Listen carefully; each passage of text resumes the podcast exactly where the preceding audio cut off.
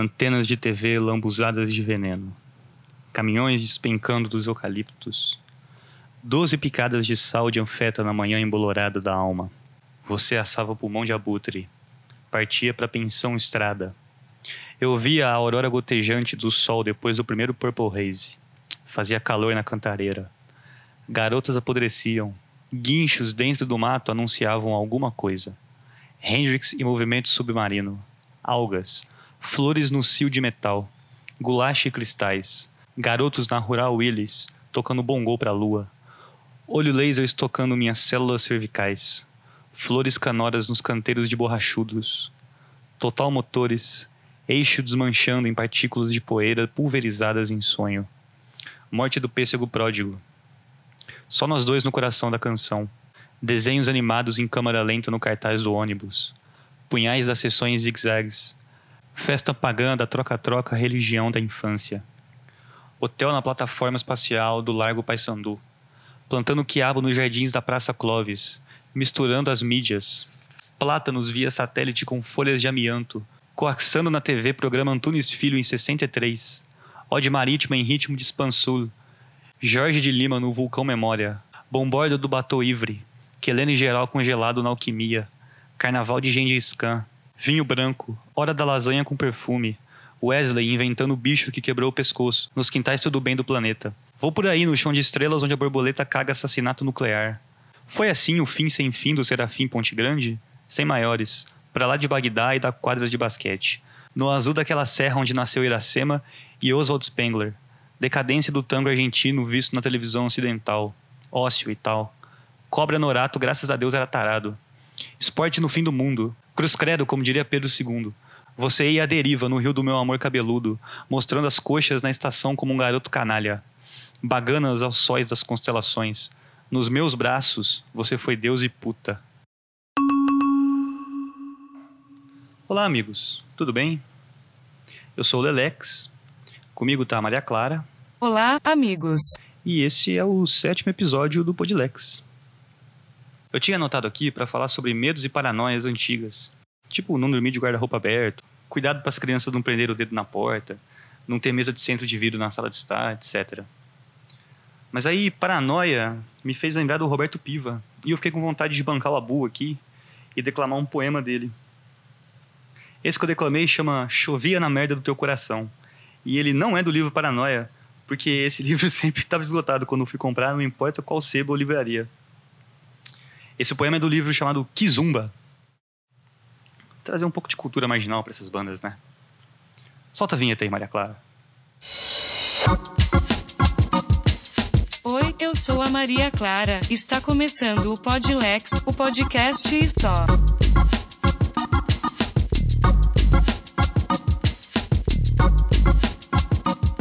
Com vocês, Lelex.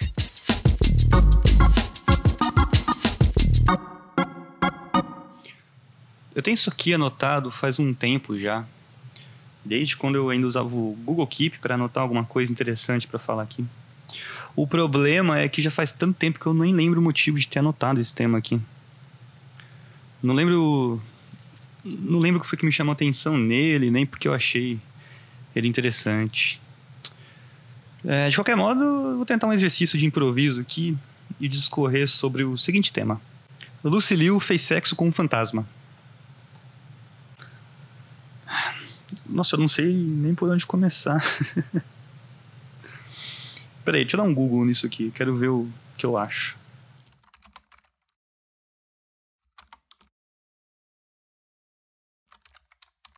Caralho, não tô achando nada e ainda cair numa página de em Fantasma. Há pessoas que atingem um clímax com fantasmas. GQ Portugal.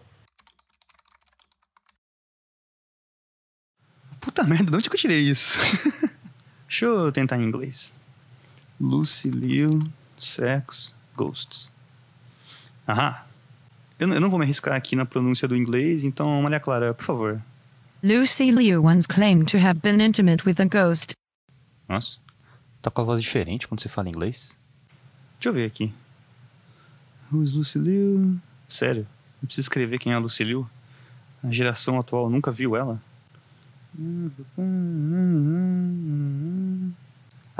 Aqui.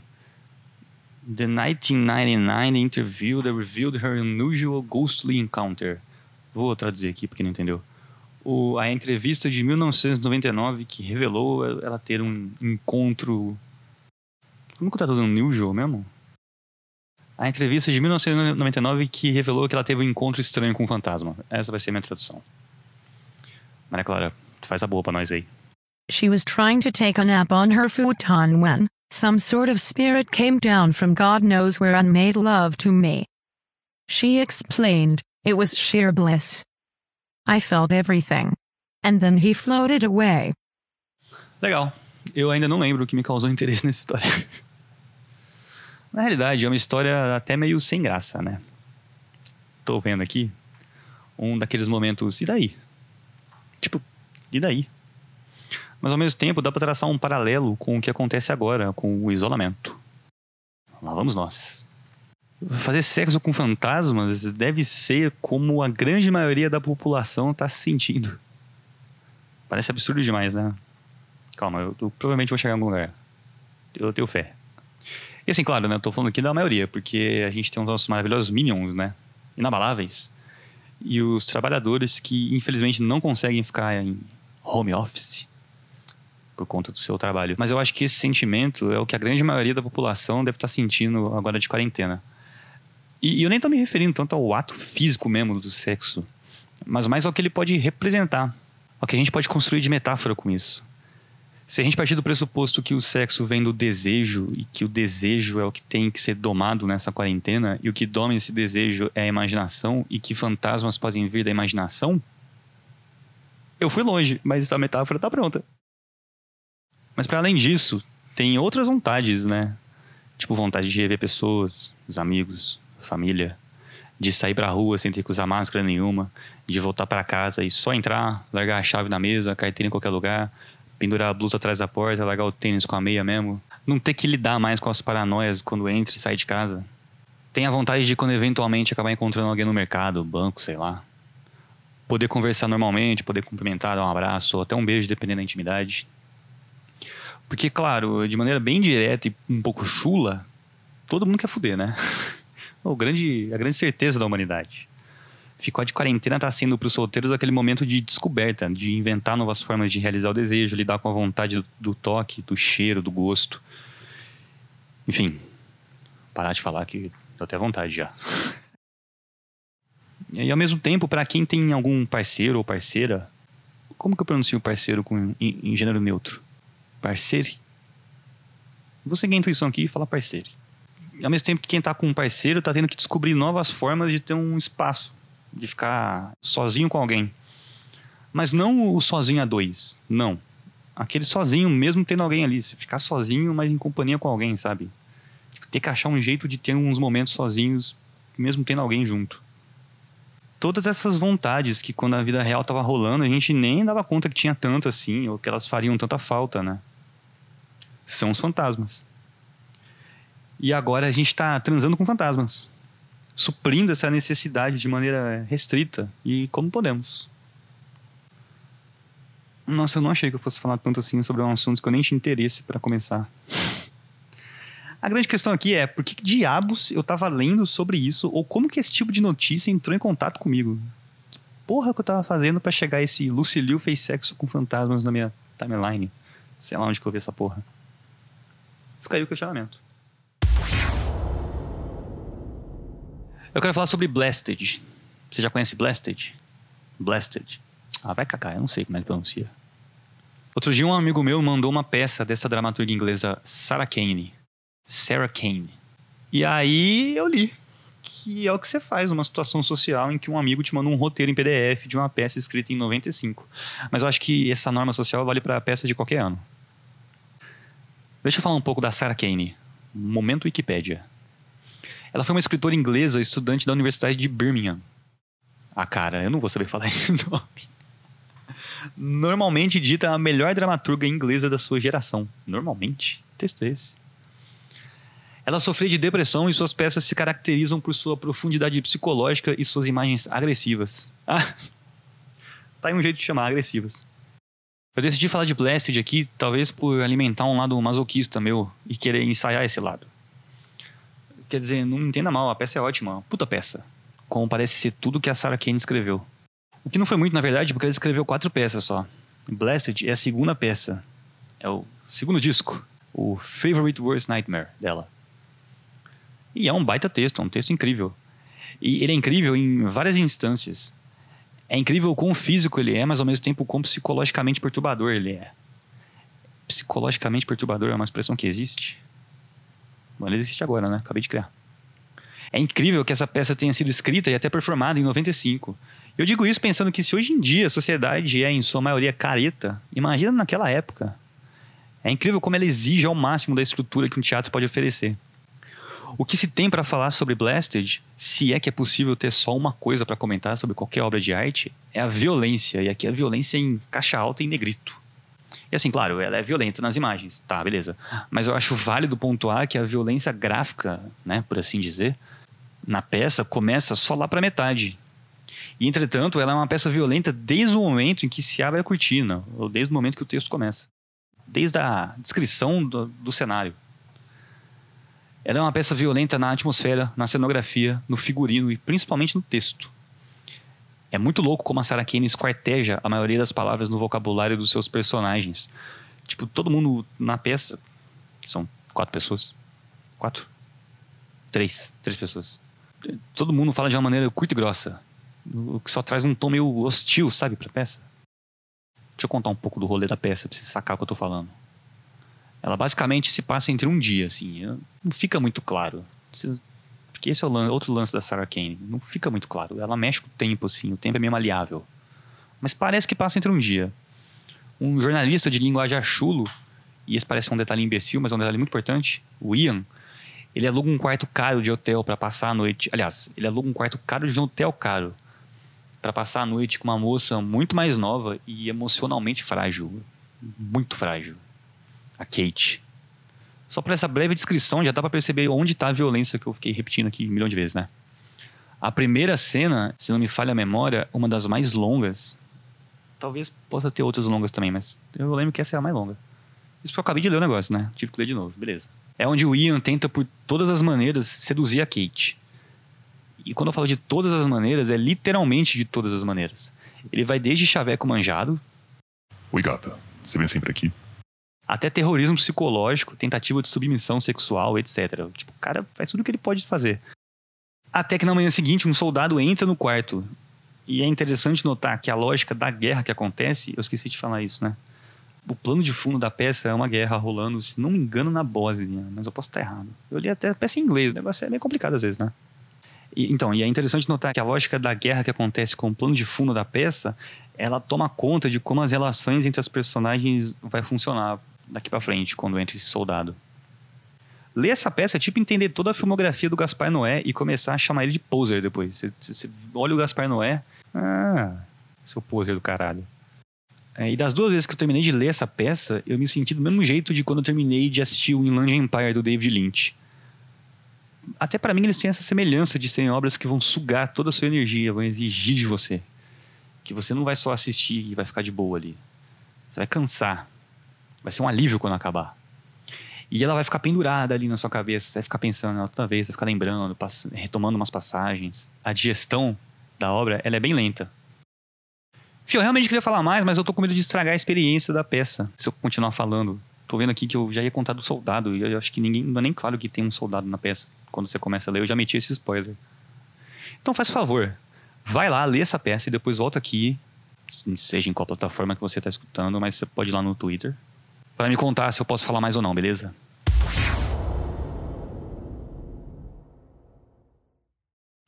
Olha só, eu não sou geminiano, mas quando o assunto é escolher o que assistir na Netflix, eu acho que todo mundo é um pouco. Domingo à noite eu não estava conseguindo dormir. Talvez porque domingo é o dia mais triste que os sumérios inventaram, mas pode ser também porque eu assisti Cinedoc New York e fiquei metido nesses assuntos existenciais. Aliás, queria mandar um salve aqui pro Charlie Kaufman. Eu sei que ele está escutando nosso programa. eu adoro esse, essa coisa no relacionamento que eu tenho com o cinema, que é sempre tem uma coisa que falta conhecer. Não que eu conheça tudo que tem para conhecer em relação a cinema, mas eu tô falando das coisas óbvias, sabe? todo mundo que gosta de cinema já cansou de ver os filmes do Charlie Kaufman. Mas pra mim não é bem assim, porque eu tenho esse relacionamento sanfona com o cinema. Que uma hora eu gosto muito, na outra eu tô completamente poucas ideias. Aí eu acabo perdendo muita coisa legal e conhecendo só muito depois. Depois que todo mundo tá cansado de saber, sabe? Quando você vai contar pro seu amigo cinéfilo que você finalmente viu um filme do Charlie Kaufman, ele faz aquela cara de bunda, tipo, "Pff, sério, só agora. É de fato o Kaufman foi um desses que eu perdi no meio do caminho. Mas foi até bom, porque aí eu pude conhecê-lo com esse filmão I'm Thinking of Ending Things. Eu não sei como é que é o nome em português. Eu vi, fiquei maluco, assim, quis ver toda a filmografia do cara. Só que eu decidi fazer isso num fim de semana só. E talvez não tenha sido, quer dizer, de fato não foi a melhor ideia. Porque na sexta eu assisti O Brilho Eterno de uma Mente Sem Lembranças. E no domingo eu assisti Cinedoc New York. Já pensando em sequência assistir Quero Ser John Malkovich. Inocência, né?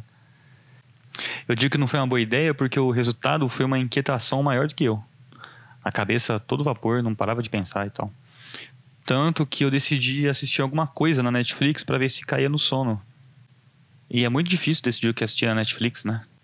Quer dizer, é isso. Conseguimos. O capitalismo triunfou. Foi uma busca constante para oferecer um produto que desse a maior liberdade para o consumidor. Olha só, temos muitas opções para você não ter que ficar preso na programação que a emissora estipulou para você. Ou, Ah, olha só, tá cansado de escutar o que a rádio te oferece? Quer conhecer coisa nova, mas ter controle sobre os filtros? Que tal essa plataforma aqui? Ela tem milhares de opções para você navegar e criar sua própria programação musical. e agora olha só. Não conseguimos nem decidir o que assistir num momento de agonia existencial depois de um filme do Charlie Kaufman. É trocar a angústia existencial pela ansiedade da escolha. E isso não sei o que tô falando, não. Quem disse isso foi um dos queridinhos da galera do marketing, o Barry Schwartz.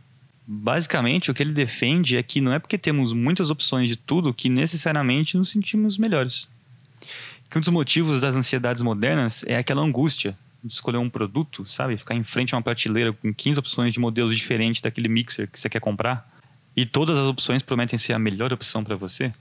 Aliás, se eu fosse dono de alguma marca, eu anunciaria meu produto como Definitivamente não somos o melhor, mas somos a solução mais prática. Olha o, o, atalho genial que isso ia fazer na decisão do consumidor ansioso e apressado. Enfim, o que dá para entender sobre o que o Schwartz diz é que ter um milhão de escolhas traz um desespero muito semelhante ao de quando não se tem nenhuma opção. O mais maravilhoso de tudo isso é que aí, domingo à noite, querendo ver um troço para ficar susto no Netflix, controle na mão, calor, várias thumbnails na minha frente ali, eu decidi dar um Google nas melhores séries de comédia do Netflix para ver se pulava algum nome ali que parecia interessante. E aí, durante a busca, eu caí numa página que estava mostrando apps que mostram o que tem de novo no Netflix. Mas, tipo, não de um jeito catalogado. Aqui estão as novidades do mês, sabe? Não. Era tipo uns apps que fariam a escolha para você. E aí eu fiquei abismado por duas coisas. A primeira porque eu fiquei contemplando um futuro onde de fato a gente não ia conseguir fazer escolha nenhuma porque o algoritmo ia fazer essa escolha pra gente. E a segunda, eu, eu fui olhar no Play Store, né, só pela curiosidade, e eu vi que tinha vários apps desse tipo. Vários. Ou seja, muitas opções de um app que podem te ajudar numa situação de muitas opções. No fim, eu fui ler um livro.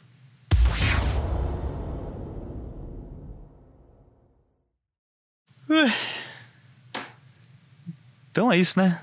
Se você gostou desse episódio, você pode seguir a gente no Instagram agora. Olha só, novidade aqui, ó. Uma novidade. Estamos agora no Instagram. Pode procurar o nosso arroba lá. É pod underline lex, porque algum arrombado já pegou esse arroba podlex junto. Você também pode seguir a gente no. A gente, no caso eu, né? No Twitter. Pelo arroba le underline lex. Se os 20 minutos do episódio não são bastante, tem agora mais uma opção de rede social para você seguir nós lá. E acho que é isso aí. Eu vou deixar a Maria Clara com a despedida final, como de praxe. E aí, até o próximo episódio. Acabou o Podlex, até o próximo episódio e um beijo na superfície do ser.